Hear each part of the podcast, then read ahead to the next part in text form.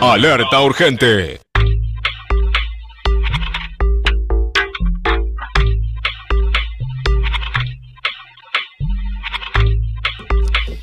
Mencionamos muchas veces que el tema del dólar es un problema permanente de una economía como la Argentina, en la cual en general faltan, faltan cuando el país le va mal, pero cuando el país le va bien también faltan.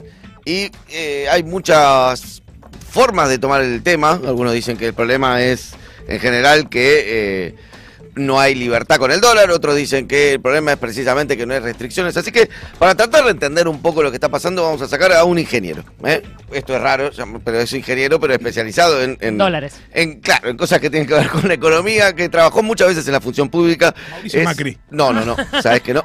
Eh, va bien para el otro lado, digamos. Es, es integrante del Instituto de Pensamiento y Políticas Públicas y consultor en este momento, Alejandro López Mieres. ¿Cómo estás, Alejandro? Fede Simonetti te habla.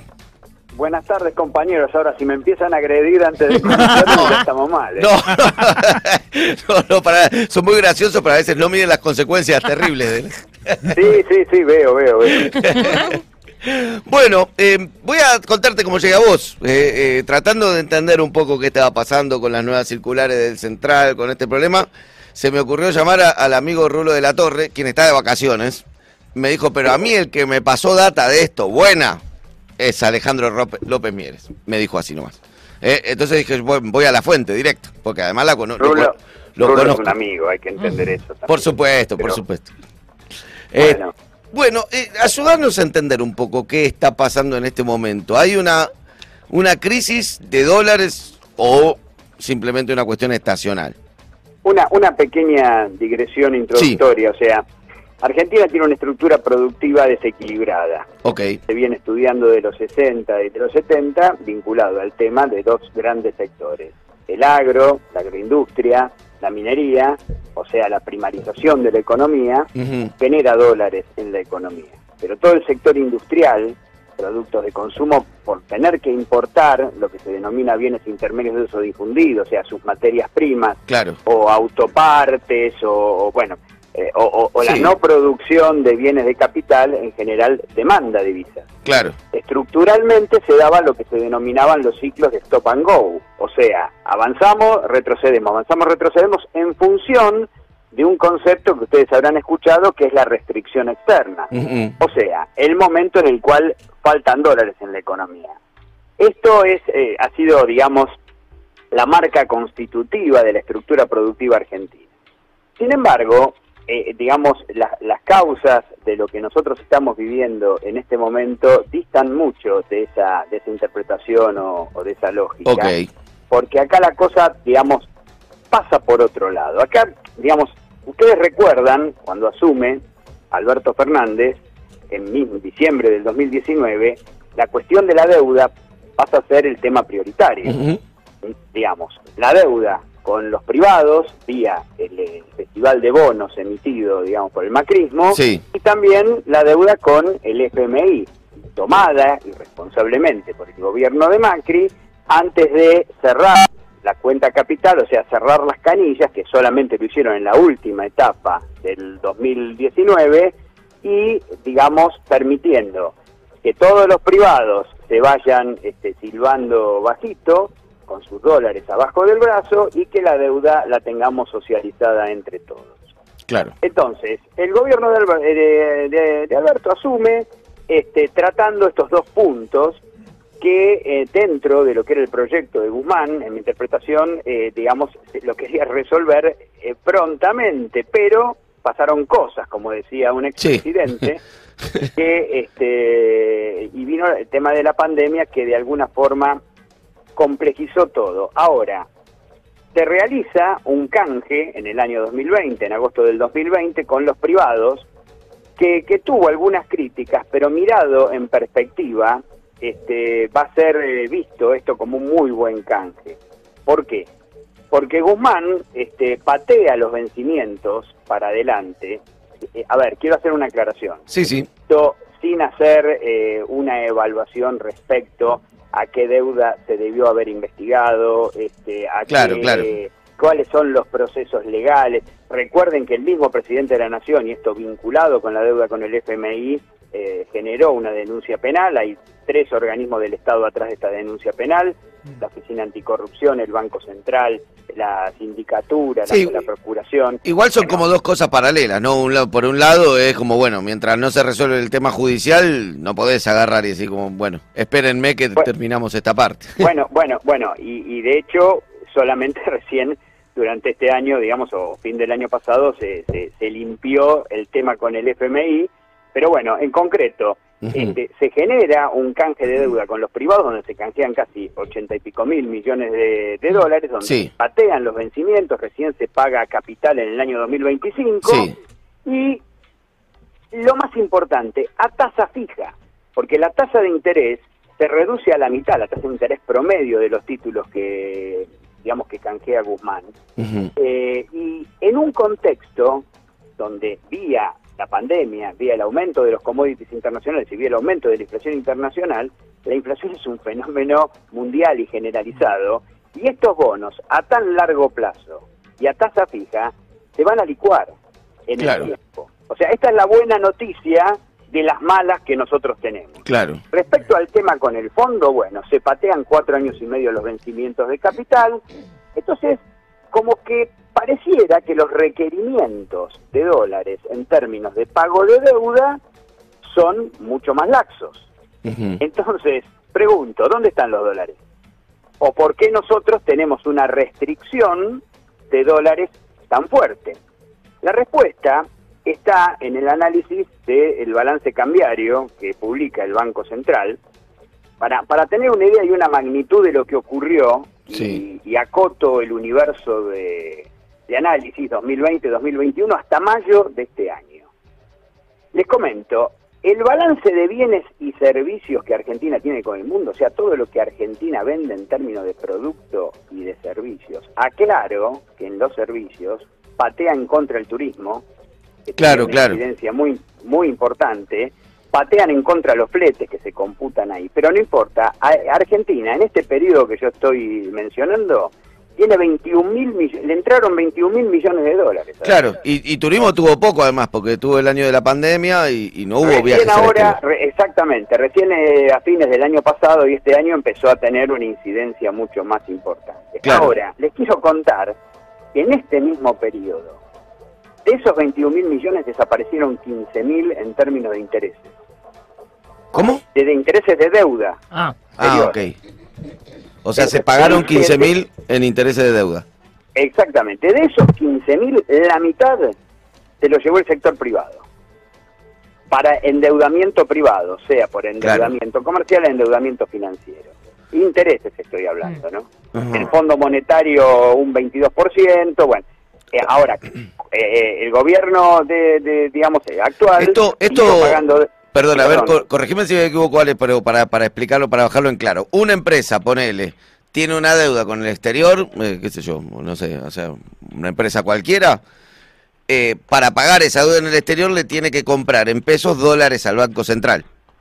Correcto. Entonces, eh, en se eso- Supone, se supone que el Banco Central autorizó ese endeudamiento, cosa Claro. que no pasó en el gobierno macrista, Ajá, mm. porque habían desarmado esa unidad, sí lo, sí lo autorizó el Ministerio de Economía. ajá, O sea, ¿por qué, ¿por qué hacía falta la autorización del Banco Central? Para saber si estabas en condiciones de generar los dólares suficientes para repagar eso, ¿no? claro. Esa es la verdad. Lo cierto que esta bomba, esta bomba que nos dejó el gobierno anterior por el, el exceso de endeudamiento, les comento que la deuda financiera del sector privado, porque siempre hablamos de, cuando hablamos de deuda la asimilamos a la deuda del sector público, cuánto debemos de bonos, cuánto debemos al FMI, Claro. la deuda pública. Claro. Pero la deuda privada viene a ser eh, la encanutada, ¿no? El, el secreto Sí, sí, del sí. cual no se habla, la perlita del cual no se habla. Bueno, eh, a fines del, digamos, en- hasta el 2019, esa deuda financiera, no estoy hablando de la comercial, ¿eh? Financiera del sector privado alcanzó los 45 mil millones de dólares. Claro, financiera es solo de pagos, 25.000 que- solo de pagos perdón, de... de 25 Sí. de, de, de 25 mil que había a fin del 2015. Claro, un Se delirio. aumentó 20 mil millones de dólares durante el macrismo. Mm. O sea, fi- financiera es solo de pagos de intereses, o sea, que no es la- Estos 15 mil solo de pago de interés. de intereses de deudas contraídas por empresas privadas con el exterior. Bueno, los 15 mil son total, o sea, también está la que le pagamos de intereses al FMI, Claro. a otros organismos internacionales, Claro. Y ustedes recuerdan, por otro lado, que hasta el mes de abril del 2020 se siguió pagando eh, deuda del gobierno nacional. Recién se cancelaron Claro. los pagos en abril del 2020. Claro, Guzmán, en medio de las negociaciones, determinó eso. claro. Con lo cual nos quedan, nos quedan 6 mil millones a favor nada más. Ujú. Pero ¿qué pasa? Cuando, si seguimos este, analizando el tema, decimos, bueno, pero qué cara- caramba, eh, entraron 2.100 millones de inversión extranjera directa en este periodo. El FMI y otros organismos internacionales desembolsaron, en virtud de- del acuerdo actual, 6.300 millones. Entonces, acá tenemos, acá tenemos casi este, 15.000 millones más. Claro. Eh, entre entre lo, lo que mencioné de cuenta corriente, inversión extranjera Claro. directa y Sí, FMI. sí, sí, sí, te voy Por- siguiendo. ahora, entonces, parafraseando a la vicepresidenta, ¿por dónde se fueron los dólares? Claro. ¿Qué pasó? Bueno, cuando nosotros analizamos esto, en- encontramos que la fuga, lo que se llama formación de activos en el exterior, alcanzó los 4 mil millones. Ok. Y eso que se cerraron muchas veces, o sea, con estos 200 dólares mensuales, Sí. con eh, lo que se había permitido antes, bueno, al- eh, esto este goteo alcanzó los 4 mil millones.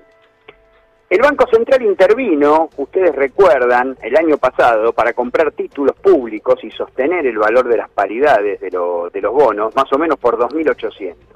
Claro. Pero acá la está la, pero el, el, el, el huevo de la serpiente de todo esto es la deuda en capital, o sea, lo que se canceló de deuda de capital, que alcanzó los 12.700 millones de dólares. Entonces, en- im- imagínense lo que estamos hablando, entre intereses y capital, se, no- se nos llevó, se nos llevaron mucho más que los dólares que entraron por la economía real. Claro. Entonces, si nosotros eh, vamos para atrás en el tiempo, descubrimos que no solamente había que haber puesto el ojo en la deuda pública con los privados, en la deuda con el FMI, sino que el volumen del endeudamiento privado en Argentina superaba por lejos su capacidad de repago y superaba por lejos la estructura productiva y, y- y- y de servicios y de comercio que le iba a permitir ese repago en el futuro, porque no es generador de dólares, sino que es demandador de dólares. Claro. Eh, Entonces, ¿qué pasó?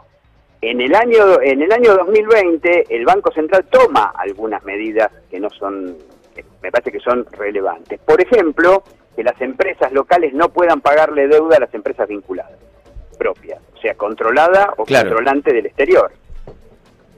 Obligarle a las empresas privadas también a usar dólares propios para el pago de deuda, si, te- si tienen en sus balances dólares genuinos en el exterior Claro, claro, usen obvio. sus propios dólares. No le voy a dar los dólares del mercado único libre de cambio, sino usa los tuyos, ¿sí? Que Exacto. esté toda la deuda documentada y, y autorizada y, y esto es lo más importante, la refinanciación de toda la deuda que vencía, este, el, cuando vence una deuda de capital, de una deuda, digamos, en financiera, un bono, por ejemplo, una obligación negociable, el Banco Central le da el 40% de esa deuda, pero le obliga a la empresa a refinanciar el otro 60 más de dos años Claro. aún con todas estas medidas, aún con todas estas medidas, nosotros seguimos teniendo el chorro de salida de, de estos dólares. Claro. Entonces, entonces, acá, para, para tomar el, el- toro por las astas, realmente encontramos que, eh, digamos, est- estructuralmente esta deuda nunca se debió haber tomado de la forma que se tomó en el momento que se tomó. Y a esto hay que sumarle otras travesuras del sector privado y que tienen que ver con algo muy conocido, que es la subfacturación de exportaciones, Claro. el mismo contrabando, Sí. o inflar las importaciones, que es a lo que se refería Cristina en las dos últimas conferencias. Claro. O sea, ¿por qué tuvimos un incremento tan importante de las importaciones? Es cierto que hubo inflación, in- eh, digamos, este, en el mundo del orden del 8 9%. Pero ¿saben cuánto aumentaron las importaciones en un año en Argentina? El 50%. Guau. Claro. Ta- También es cierto que un porcentaje muy importante de las importaciones, le diría que entre el 20 y el 25% se lo está llevando la energía, producto de lo que está Por lo pasando de. Claro, claro, claro. Pero, pero, las demás también aumentaron muchísimo y este festival de importaciones del cual hablaba, hablaba Cristina intenta ser acotado, no digo abortado, pero sí acotado con las medidas que nosotros conocimos ayer, o perdón, Claro. ayer. Ah, No, sí. an- perdón, Eh, me ayer, confundo ayer. de día, sí, ayer, ayer Sí, a la sí. mañana por el, por el Banco Central Sí. en el cual se limitan la, la posibilidad de acceso al mercado único libre de cambio de las, de las grandes empresas, obligándolas a, o sea, tienen acceso hasta el 5% más de lo que importaron el año anterior y el resto se lo tienen que financiar a más de 180 días. Claro. Una medida muy sana, muy sana. Bien. Ahora bien, ¿qué pasó en el mercado? O sea, Se escuchen, dólar blue hoy 2.39, dólar MEP, dólar bolsa 2.44, contado con líquido 50. Este, y esto está vinculado con otra cuestión, que tiene que ver con que a partir del mes de abril el mercado que le estaba financiando en pesos al gobierno, la famosa curva de, pesos que había desarrollado Guzmán, del cual Guzmán estaba eh, orgulloso, el mercado le empieza a bajar el pulgar. Uh, ¿Hizo falta algún acontecimiento, algún gatillador del cual se habló? No me consta. Un, un rescate de, de bonos y de fondos comunes de inversión de NARSA. Ustedes sí, sí, lo, mencionamos sí la semana pasada, la- Perfecto. cuando sucedió. Uh, pero, pero eso no, no fue ni más ni menos que un gatillador. Claro. Porque el mercado lo que estaba haciendo es eh, insistir o- o presionar al gobierno para que suba las tasas de interés y achique los plazos, cuando el gobierno lo que necesitaba era exactamente lo contrario, Claro. bajar las tasas de interés y aumentar los plazos de vencimiento. Claro. El primer trimestre hubo un financiamiento neto muy importante de 650 mil millones de pesos. En abril el mercado ya empezó a ir a los bonos con ser. En- entonces, ¿qué pasó? El, el Tesoro empezó a emitir bonos indexados cada vez más, este, generando una bola de nieve de crecimiento producto de la inflación que nosotros estamos teniendo. Claro. Bueno, el mes de junio, el mes de junio, el mercado le cierra el pulgar y empiezan a rescatar bonos y no le prestan al, al Tesoro a más de fin del 2022.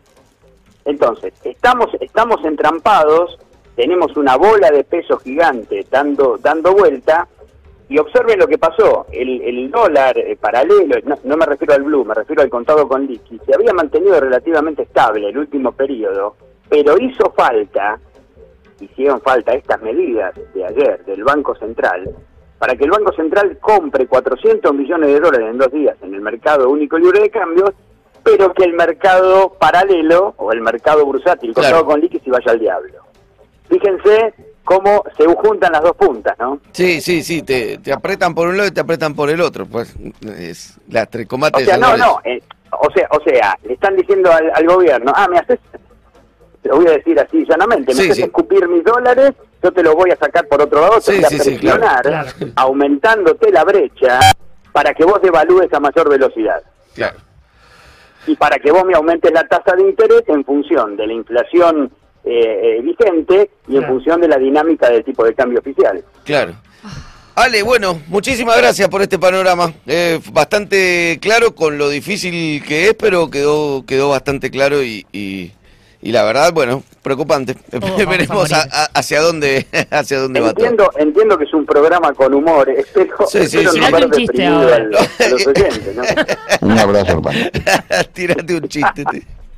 No, un gran gran abrazo. eh. Gracias, ha sido Un claro. no, la idea es que eh. quede claro también estas cosas que son difíciles de explicar y que muchas veces, este, en realidad, lo único que recibe uno en los medios de comunicación es aumenta el dólar, aumenta el dólar, aumenta el dólar y la verdad que nunca se procesa la información a menos que uno se sumerja. Entonces, es importante a veces intentar ser didáctico con estas cosas. ¿eh? Cuando gusten la seguimos. Les Dale. mando un abrazo Gracias. grande. Abrazo enorme.